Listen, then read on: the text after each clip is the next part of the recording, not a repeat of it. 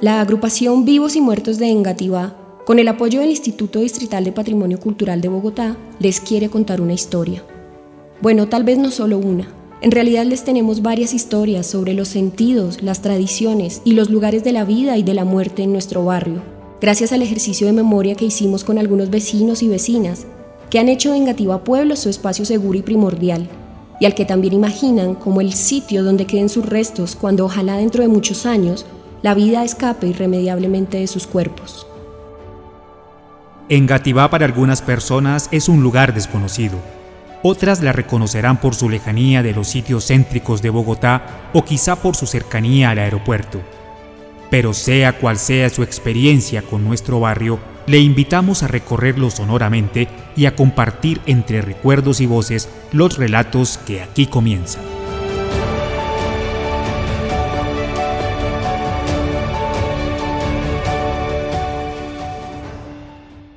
Tercera y última parte.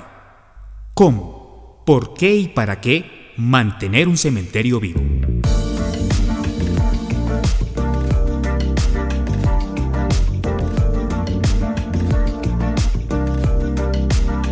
Intereses, claro que sí. De unas personas y yo creo que de, todos. Los familiares que uno tiene allí. en el caso mío está mi papá y está mi mamá entonces, pues yo me debo a ese cementerio y debo prestar ese servicio. Y antes, cuando mi mamá andaba viva y mi papá también, pues entonces tenía uno eso de colaborarle a la parroquia. Entonces, sí, cómo no, es un interés, es un interés eh, familiar que le nace a uno, efectivamente. Bueno, porque a mí me ha gustado colaborar mucho y, en realidad daba tristeza y pesar ver el cementerio cuando no había nadie quien se preocupara por hacerle aseo, hacerle mantenimiento y eso. Como arreglar uno su casita, que todos vamos allá. Los que ya eh, vamos allá, hombre, y eso a una persona entrar allá y eso da pena, pues que esté todo sucio, ¿no? Hay que tener el cementerio e intentarlo al menos, no sea puramente, pero sí intentar algo, en cuanto sea tres cuartos de las cosas. Sí, el cementerio porque es uno de, las, de los sitios donde uno es su última morada. Hay mucha gente que le tiene, le tiene que le diga, le tiene bastante fe, agradece, tiene en cuenta, quiere su cementerio. La mayoría, la mayoría, la mayoría le tiene mucha fe a su cementerio. Yo, que vivo aquí frente a frente, yo le tengo mucha fe a mi cementerio. Nosotros queremos mucho nuestro cementerio. Ah, porque yo tengo mis papás y, y hermanos y familia enterrados ahí, entonces pues lógico que para mí es fácil ir a visitarlos acá y todo. Y entonces pues me, me vinculé por eso, porque el cementerio estaba muy descuidado. Entonces tratamos de mejorarlo lo mejor que se pudo. Sí. Y pues hemos hecho hasta el momento lo, lo que más se ha podido. con pocos recursos y todo, pero hemos logrado. Y ahorita está bien bonito y todo. Pero entonces, pues como eso es patrimonio cultural, nacional, entonces pues no han podido, pero quieren eso, quieren acabarlo. Y pues la comunidad no quiere, o nosotros no queremos porque pues se nos ha costado mucho a todos para lograr tenerlo como está ahí. Y dejarlo acabar sería terrible. Porque pues, imagínate tú ir a visitar a una persona, si no viene uno casi acá, ¿cómo será ir por allá a otro lado? No le queda uno tiempo, ni... Es difícil, en cambio acá pues mucho más fácil. Tiene uno un ser querido ahí cerquita porque casi que hubo primero el cementerio que, lo que es ahora este barrio. Entonces uno pues aspira a que, a que lo mantenga, a, mantenerlo pues. Allí es como difícil porque todo cambia, ahora, ahora todo lo moderno y no sé qué vaina. Entonces y un día estos alguien viene y, son capaces de cerrarlo porque hace días están en eso, en cerrarlo. Entonces, pero me gustaría que lo mantuvieran siempre así pues afectar eh, realmente como habitantes sí nos, nos afectaría mucho porque es unos derechos los cuales hemos adquirido y no deberíamos dejarlos perder por, por personas que desafortunadamente, eh, si miramos bien ese sector que ha sido tan, tan especial para muchas familias, ¿sí? se convierta de pronto en apartamentos. Pues muy poco me he enterado, pero sí me parece que nosotros los habitantes de Engativá, ¿sí? Y, la parte religiosa en Engativá que, que es fuerte, es grandiosa, deberíamos defender esos derechos. Porque no solamente somos nosotros que ya lo tenemos, hay algunas localidades que nunca lo han tenido y lo quisieran tener. Porque es algo tan hermoso como el que cuida sus matas, ¿sí? Yo creo que si para ti fallecería un ser querido y lo dejaras aquí al cementerio, no serías capaz de abandonarlo. Traer una flor, limpiarle, saber de que no está en un potrero ni en un basurero, sino en un lugar lindo, aseado, es muy precioso para uno. Decir, está sepultado en el cementerio en Gativá, no en el basurero de Engativá. Porque yo estoy metiendo la mano al cementerio hace 33 años que murió mi madre.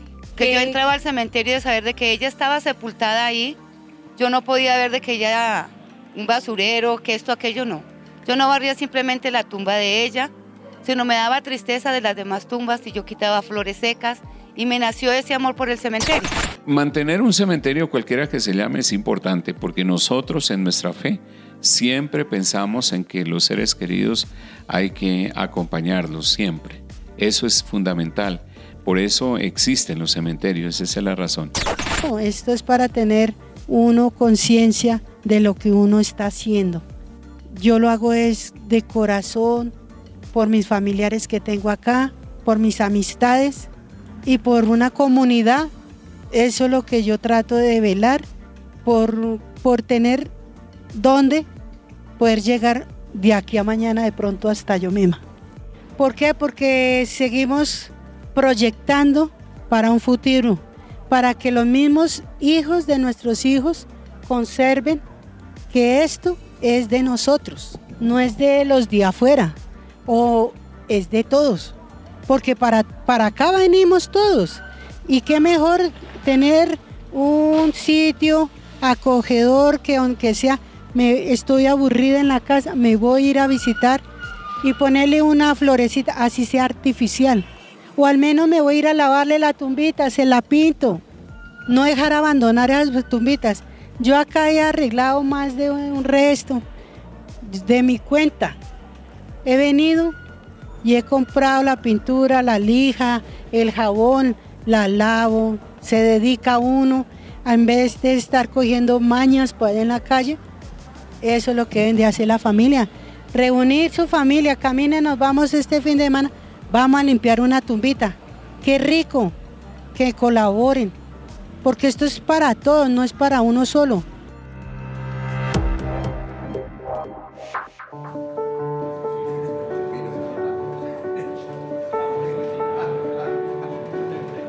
Pues es que lo bonito del cementerio es que genera muchos sentidos. En principio, uno podría decir que es de esos lugares en, que toma concretamente forma la idea de lo colectivo y de lo común. Porque es muy difícil que alguien pueda decir esto es mío o que lo personalice o lo privatice, porque al final el cementerio resulta siendo de todos. Y por eso genera tanta apropiación y en el caso de nuestro barrio de Engativá, pues hay una agencia, hay todo un tejido social que además la gente, digamos, eh, sube las mangas y dice, yo voy a resolver o nosotros vamos a resolver nuestros propios eh, problemas. Pero también el, cementerio tiene esa capacidad de conexión. Es conector de relaciones, de afectos, de saberes, de ritualidades y por supuesto también de los dolores, ¿no? De la gente que, pues, que ha perdido a sus seres queridos y que encuentran en ese lugar una posibilidad de dialogar con los ausentes. Pero también es un vínculo entre el pasado y el presente, porque los recuerdos sociales son esencialmente espaciales. Yo, por ejemplo, encontré a mis abuelos y a mis bisabuelos. Y eso me genera preguntas a mí sobre los orígenes. Es como una vuelta donde, de donde uno es. Y en ese sentido disminuye las brechas entre las generaciones. Porque nos habla de los primeros residentes del barrio, de esos que habitaron en algún momento donde yo habito hoy. Y, pues por eso es como, como vínculo entre las historias de ese pasado que se enriquecen por supuesto desde este presente evoca, permite rendir homenajes, genera presencia de los muertos. Al final los lugares como estos, de los cementerios, puede ser lugar digamos, de los muertos, pero en esencia es lugar de los vivos, habla de nosotros mismos como, como personas, como comunidades. Es un espacio convocante que cada vez más, digamos, está relegando dentro de la ciudad, que podría perder su valía patrimonial si no prestamos atención como comunidades y si no tiene el respaldo institucional que se debe para protegerlo, para cuidarnos. Sin embargo, hoy en día, el lugar donde habitan nuestros muertos sigue enfrentando nuevos y viejos problemas que debemos conocer y solucionar. Una de las cosas que tenemos que tener claro es que las parroquias hoy día ya no tienen cementerios. No es, no es común encontrar parroquias con cementerios. ¿Por qué razón? Porque es que el cementerio no es un, un lugar propio para una parroquia. Nosotros sabemos que hay legislaciones que manejan eh, los, restos mortales eh, con legislación. Eh, hay la, administración pública, los gobiernos legislan sobre el uso de los restos mortales. Y las parroquias pues generalmente no están en capacidad, a nosotros no nos forman para tener cementerios, que hay lugares como en Gativá, que tiene un cementerio que aparentemente le corresponde a la parroquia, es otra cosa. Pero legalmente, legal, hablo desde el punto de vista legal, el cementerio no es nuestro. El cementerio es del Estado. Hoy día nos buscan para los cenizarios, pero tengo entendido que ya no quedaban sino como dos o tres cenizarios, ya no quedan más. Entonces, cumplido eh, con la ocupación de los cenizarios, mm, pues no tendremos nada más de ingresos, nada. Adicional a que mucha es la gente que puso ahí sus seres queridos eh, en cenizas o en nosarios, o los enterraron y el cementerio vive de una administración que nunca más volvieron a pagar. Entonces no hay que uno diga, este mes cumplen tantos, tantos, eh, tantas bóvedas, tantos osarios, tantos cenizarios, eh, deben venir a pagar la administración. Aquí llega gente que dice, nosotros enterramos en 1990, o sea, hace 30 años, pagamos el primer año, ¿cuánto, cuánto cuesta? Entonces preguntamos, le hacemos los cálculos y le decimos, ah, bueno, entonces luego pasamos a pagar. Y aquí estamos sentados esperando. Ahorita porque se ha echado las petacas la gente, la comunidad, que porque como no, como hay gente que lleva 30 años acá metido, ¿qué pasa? Que ellos dicen, hasta que no saquen a Julano y tal, yo no voy a sacar mi familiar. ¿Por qué? Porque no. Porque si ellos no lo sacan, yo no lo voy a sacar el mío. Entonces todos se atienen uno al otro. ¿Sí ve? Entonces yo les he dicho al padre, hacer un listado de los que ya están para sacar y asimismo promocionar el cementerio de que sí se está ejecutando, que sí se está recibiendo cuerpos. Bueno, ¿por qué no hay sepelios? Porque todas las personas hoy en día están, tienen sus seguros. Entonces, uno paga su seguro y la persona llega, muere, pues lo van a, sepultar en el cementerio X donde tiene su contrato que no es desde luego el de Engativá. En eh, el cementerio de, de Engativá, si hubiera una persona inteligente que pagara un celador, se podía tener abierto todos los días con un celador ahí, que la gente mirara que... Pero este cementerio, que soy de aquí, entraba gente viciosos, viciosos, viciosos, se metían, se robaban lo que les gustaba, porque si lo dejaban abierto se metían. Entonces les tocaba cerrar, cerrar y no abrir. ¿Por qué? Porque llegan esa a llevarse en todo. Entonces ahí lo que tienen que poner en el cementerio para que no se acabe ni nada, un celador permanente que vea quién entra y, y entonces ahorita nos podíamos ir allá a visitar a mi familia. Claro. Pero eso está cerrado, ¿por qué? Porque no hay celador ni nada, nada. Bueno, pues es que no, no es que esté abandonado, no es que sea totalmente abandonado. Pues lo que sí me, me, me da tristeza es que uno tiene a sus familiares y todo. Ahorita no se puede entrar, pero eso ya es por cuestión de la pandemia, que hay que eso ya es por seguridad de, los protocolos y eso. Entonces, pues por eso mantiene cerrado, pero uno quisiera que cuando fuera por allá, cada 15 días abrieran para ir uno a visitar la tumba de los dolientes que uno tiene ahí.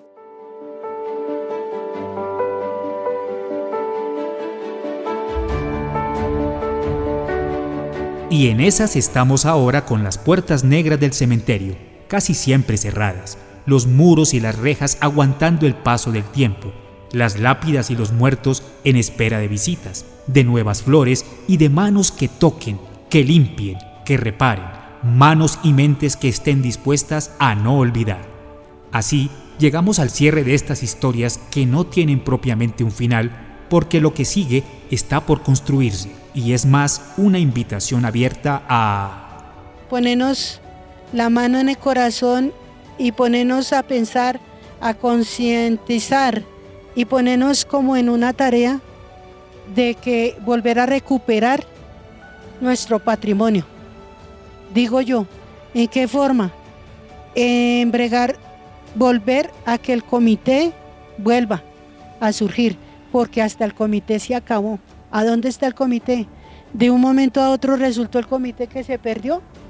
No volvió el comité. Se fueron alejando, se fueron alejando, se fueron alejando. Y ya no hay nada de comité. Primero, volver a convocar comité.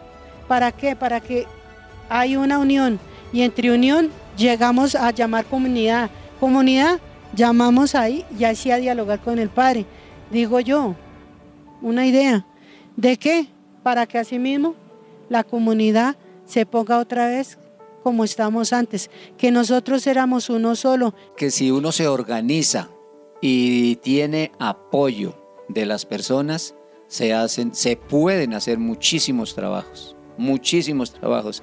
Ese cementerio, eh, con una guía, desde luego la natural, la, la que es, que es el sacerdote de turno, ese cementerio con la ayuda de nosotros, el pueblo puede mantener como un altar. Porque fueron, fue tradición de mis abuelos, de los abuelos de sus abuelos. ¿Estoy en lo cierto o no? Y ellos lucharon y ellos fundaron esto. ¿Y por qué nosotros lo vamos a dejar perder? Pienso y pregunto yo. Les dejo la pregunta.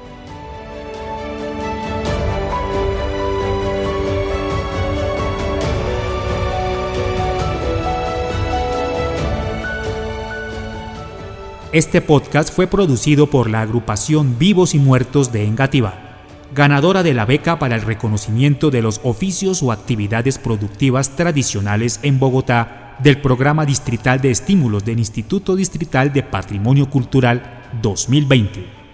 Participaron en los libretos y creación Gina Rivera, en la investigación Críspulo Rivera y Gina Rivera, y en la locución y producción sonora Rubén Armando Rincón. Agradecemos a las y los residentes de Engativá, cuyas voces y memorias hicieron posible este trabajo con su disposición y gentileza. Alexandra Bernal, Efraín Jiménez, Graciliano Páez, Jaime Romero, José Darío Mirque, Luis Romero, Elena Junca, José Gordo y Críspulo Rivera. Asimismo, agradecemos la colaboración del sacerdote Lázaro Trujillo Mosquera, párroco de San Lorenzo Diácono y mártir de Engativá Puebla.